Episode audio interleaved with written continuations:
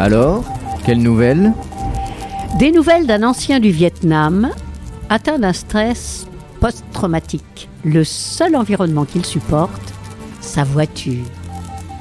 Vietnam. Un lundi matin, il a garé sa voiture de l'autre côté de la cour de l'école et est resté assis à fumer cigarette sur cigarette en regardant les enfants. Je le repère de loin, ombre à la fenêtre du côté passager. Le moteur tourne au ralenti, n'a jamais été coupé, et le gaz d'échappement forme un halo bleuté dans le rayon du soleil de cette journée d'octobre. C'est maintenant l'heure de la récréation, et la cour grouille d'enfants qui courent, se balancent et jouent au ballon. Je tape à la vitre remontée tout près de sa tête, trois, quatre fois. Puis il tourne enfin son visage vers moi. Je me dis que je ne peux pas encore me faire à ses yeux, pas encore.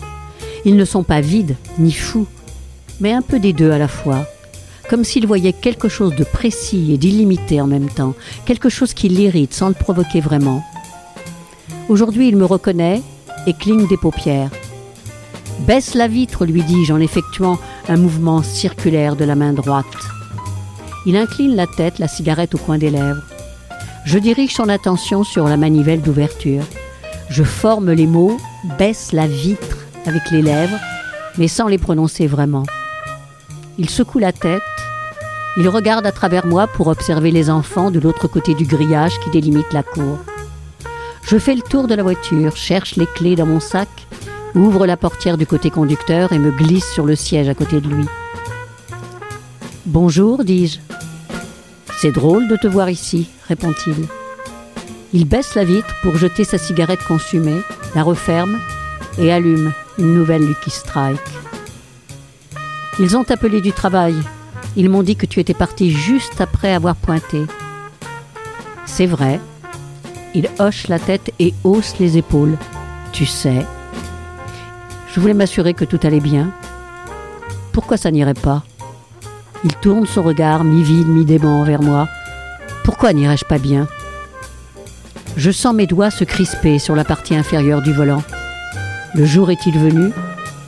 La voix, pas la mienne, une voix plus forte, solennelle, celle de mon père, de ma mère ou de mon médecin peut-être siffle dans ma tête. Le jour est-il venu? Il parle des enfants. Tu vois celle-ci, dit-il? La petite fille en manteau brun clair avec les moufles rouges. Quand elle sera grande, elle sera le portrait craché d'Elizabeth Taylor, son portrait craché.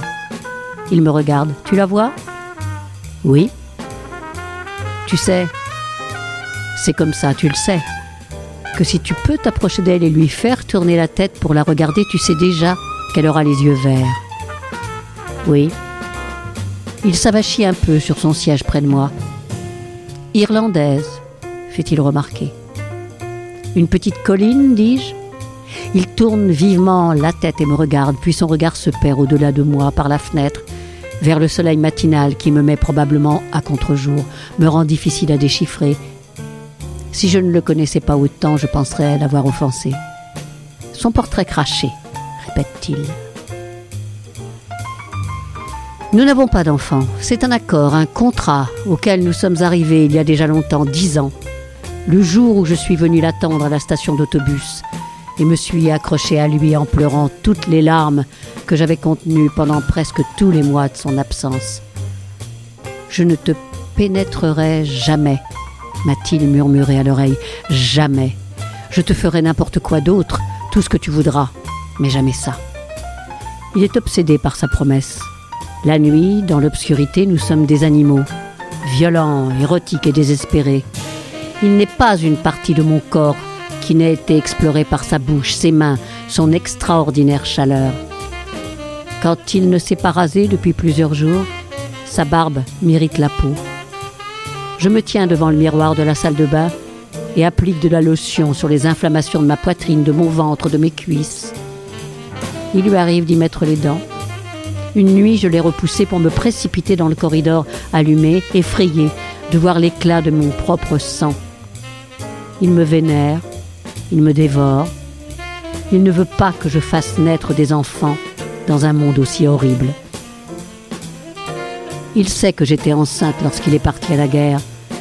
Mais il a su aussi, en rêve, en cauchemar, que j'ai fait une fausse couche, la nuit même où il a tué le premier ennemi qu'il a rencontré. Cette coïncidence l'effraie.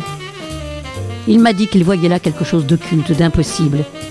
Il m'assure que, quand ça va mal, vraiment très mal, il s'imagine encore aujourd'hui que notre enfant a péri parce que l'homme qu'il a coupé en deux avec son arme automatique y pensait, avait dû se demander comment cet Américain peut-il me tuer alors qu'il rêve d'un fils?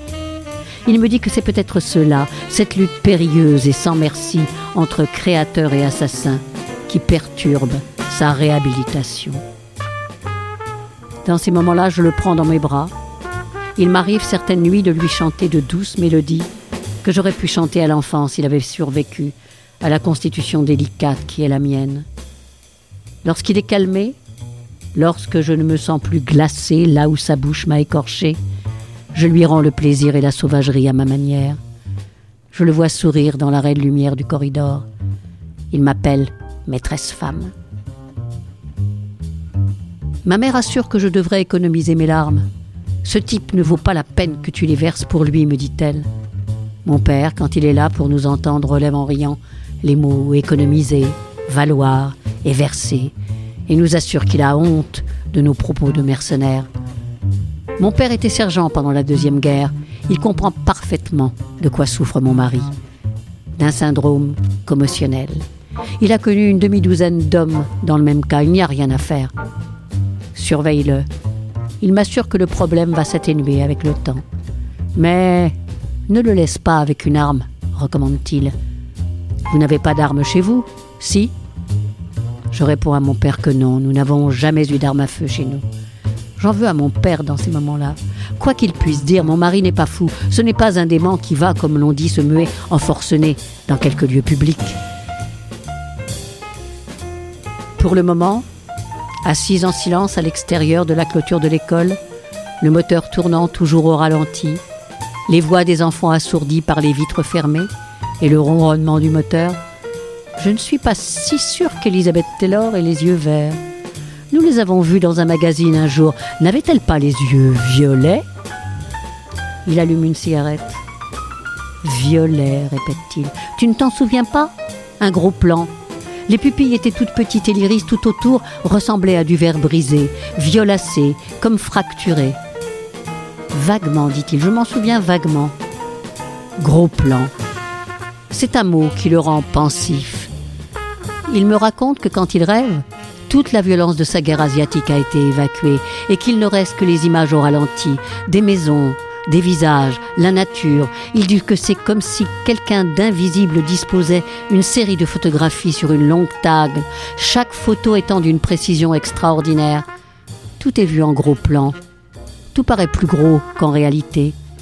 Il m'a dit un jour très récemment que toutes les images dont il avait rêvé depuis dix ans pourraient être rassemblées comme un puzzle immense et que ce puzzle donnerait un panorama complet de son séjour dans la jungle et ses villages trop luxuriants, un album hallucinant de tous les gens morts ou vivants qu'il avait vus là-bas.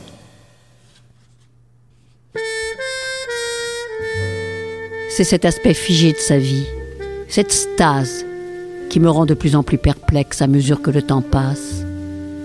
Il y a dix ans, nous partagions des heures d'activité, nous parlions, nous voyagions, nous faisions l'amour à notre curieuse façon. À présent, nous communiquons moins, nous nous déplaçons moins et faisons l'amour de plus en plus furieusement. Nous dérivons tous deux, mais dans des directions opposées. Quand je le regarde, il me semble le voir se recroqueviller, se rétracter de plus en plus en lui-même. J'ai l'impression qu'avant longtemps, il deviendra tellement lointain que son visage s'effacera. J'ai l'impression qu'un jour, je ne reconnaîtrai même plus l'homme que j'ai épousé. Puis je me dis que nous ne nous éloignons peut-être pas l'un de l'autre, mais que nous nous réduisons peu à peu à rien, parce que le temps nous engloutit. Nous subsistons grâce aux réserves d'autosuffisance qui nous restent encore, mais nous finirons par nous évanouir à jamais.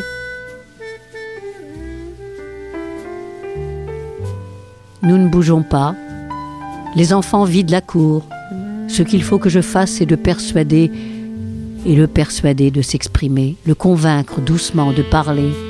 Comme on perce un abcès, me conseille mon médecin, pour faire sortir le poison. Le poison se dissipe-t-il alors? Où est-il comme cet herbicide au nom de couleur qui a dévasté ces jungles dont l'image nous hante à présent, donnant l'impression de s'atténuer, mais devenant en fait secret et mortel dans le sang et les os des hommes et des enfants que ceux-ci ont inconsidérément engendrés. Je demande, tu veux arrêter? Arrêter quoi? Mon boulot? Il grimace et examine sa cigarette pour ne rien faire de la journée Ou bien trouver un autre travail Je préférerais encore ne rien faire. Sans doute. Je l'ai déjà regardé travailler. J'ai eu un matin l'autorisation de rester de l'autre côté du panneau vitré d'un bureau pour le regarder, emballer les couvercles ronds des conteneurs de 15 litres de glace.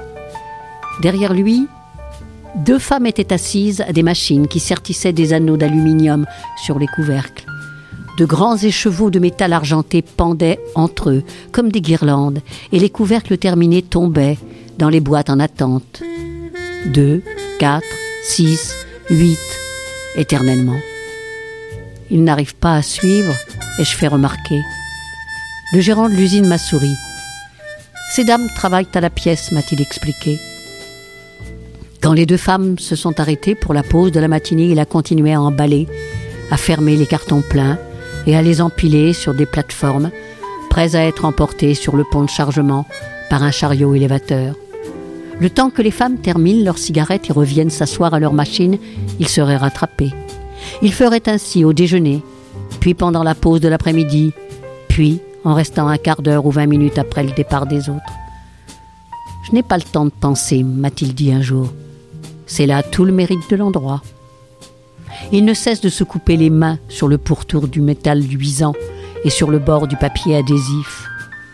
Il rit en me parlant des traînées de sang qu'il laisse sur les couvercles de carton. Parfum framboise uniquement, commande-t-il. Je reste avec lui, malgré tout. Son éloignement, son silence, sa cruauté envers lui-même, je reste. Certainement pas pour comprendre, pas pour aider, mais s'il faut en venir là, qui m'aide, moi? Le moteur tourne. Bientôt le réservoir d'essence sera vide et la voiture calera.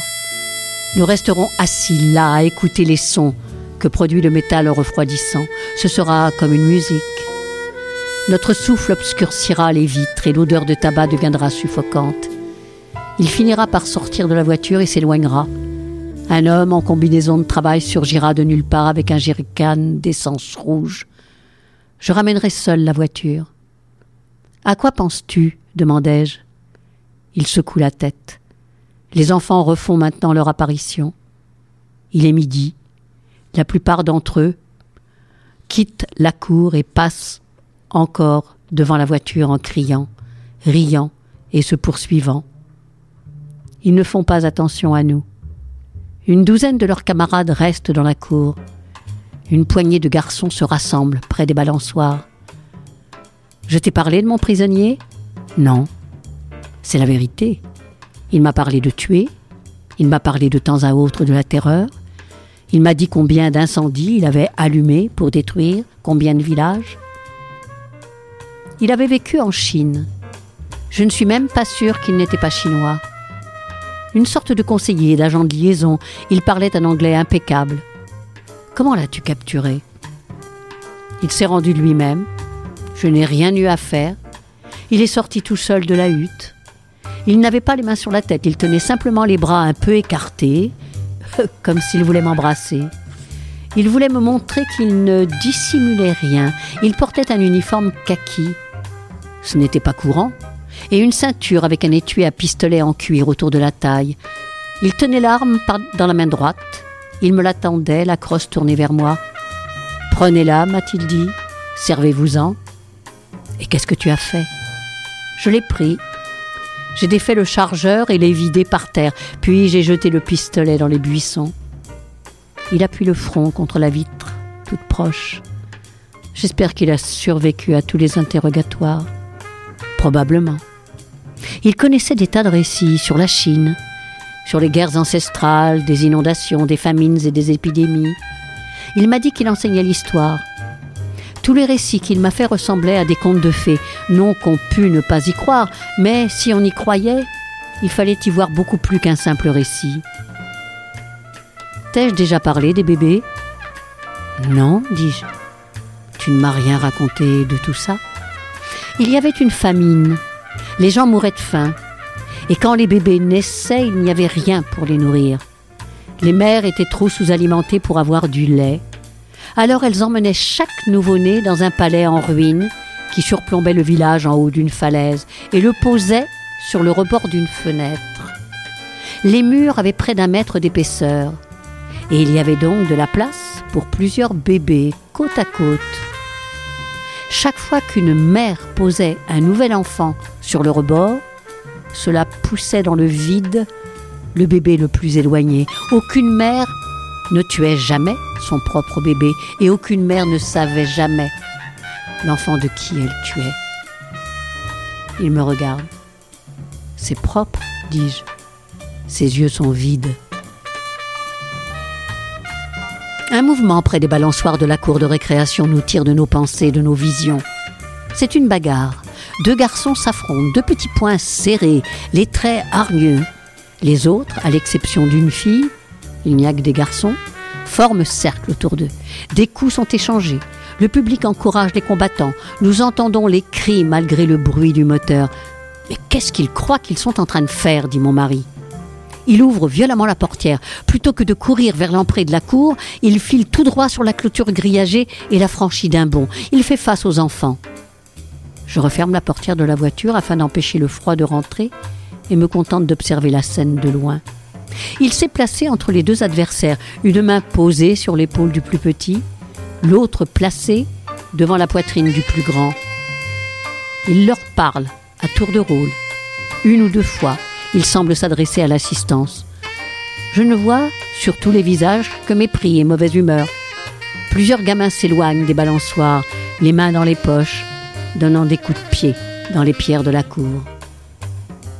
À présent, il persuade les deux opposants de se serrer la main. Le geste a beau être fait à contre-coeur, il a l'air de suffire. Je remarque pour la première fois qu'il y a du sang sur la figure d'un des enfants. Le groupe se disperse, seule la fille reste. Il s'agit bien sûr de la petite au manteau brun clair qui ressemblera à Elizabeth Taylor en grandissant. Elle lui parle, il hoche la tête. Il tend les mains vers elle, les sur ses frêles épaules, dit quelque chose et rit. Un homme, un enseignant, apparaît à la porte de l'école. Mon mari et lui échangent quelques mots, se saluent d'un signe et se séparent. Un petit segment de nez, me dit-il. Quelque chose à voir avec la petite aux yeux verts? Quelque chose, répète-t-il. Ou rien. A-t-elle vraiment les yeux verts? Il s'effondre sur son siège. Je n'en sais rien, dit-il. Et le voilà soudain qui pleure, les mains plaquées sur le visage, le corps tourné vers la portière.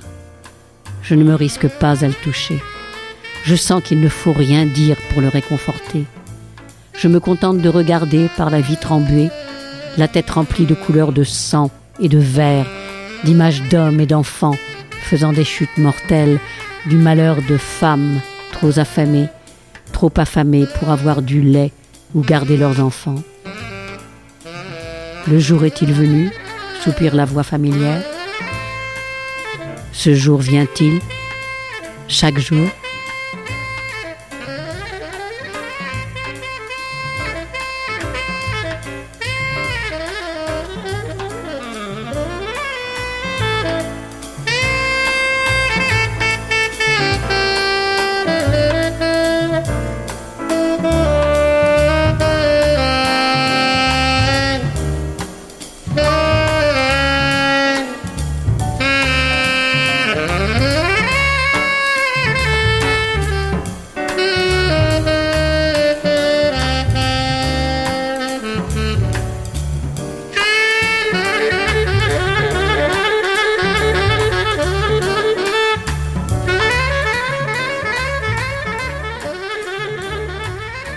Vietnam est une nouvelle de Robley Wilson. Je vous ai déjà fait découvrir cet auteur et ses baisers impitoyables, souvenez-vous. Robley Wilson est né en 1930. Il avait 31 ans quand le président américain John Fitzgerald Kennedy envoyait au Vietnam quelques troupes déguisées en conseillers militaires. Il voulait à tout prix sauver le régime de Diem pour éviter une chute en cascade des derniers régimes pro-occidentaux d'Asie. Funeste engrenage. La même année, 1961, Miles Davis enregistrait à New York l'album qui a accompagné ma lecture. John Coltrane était au sax ténor.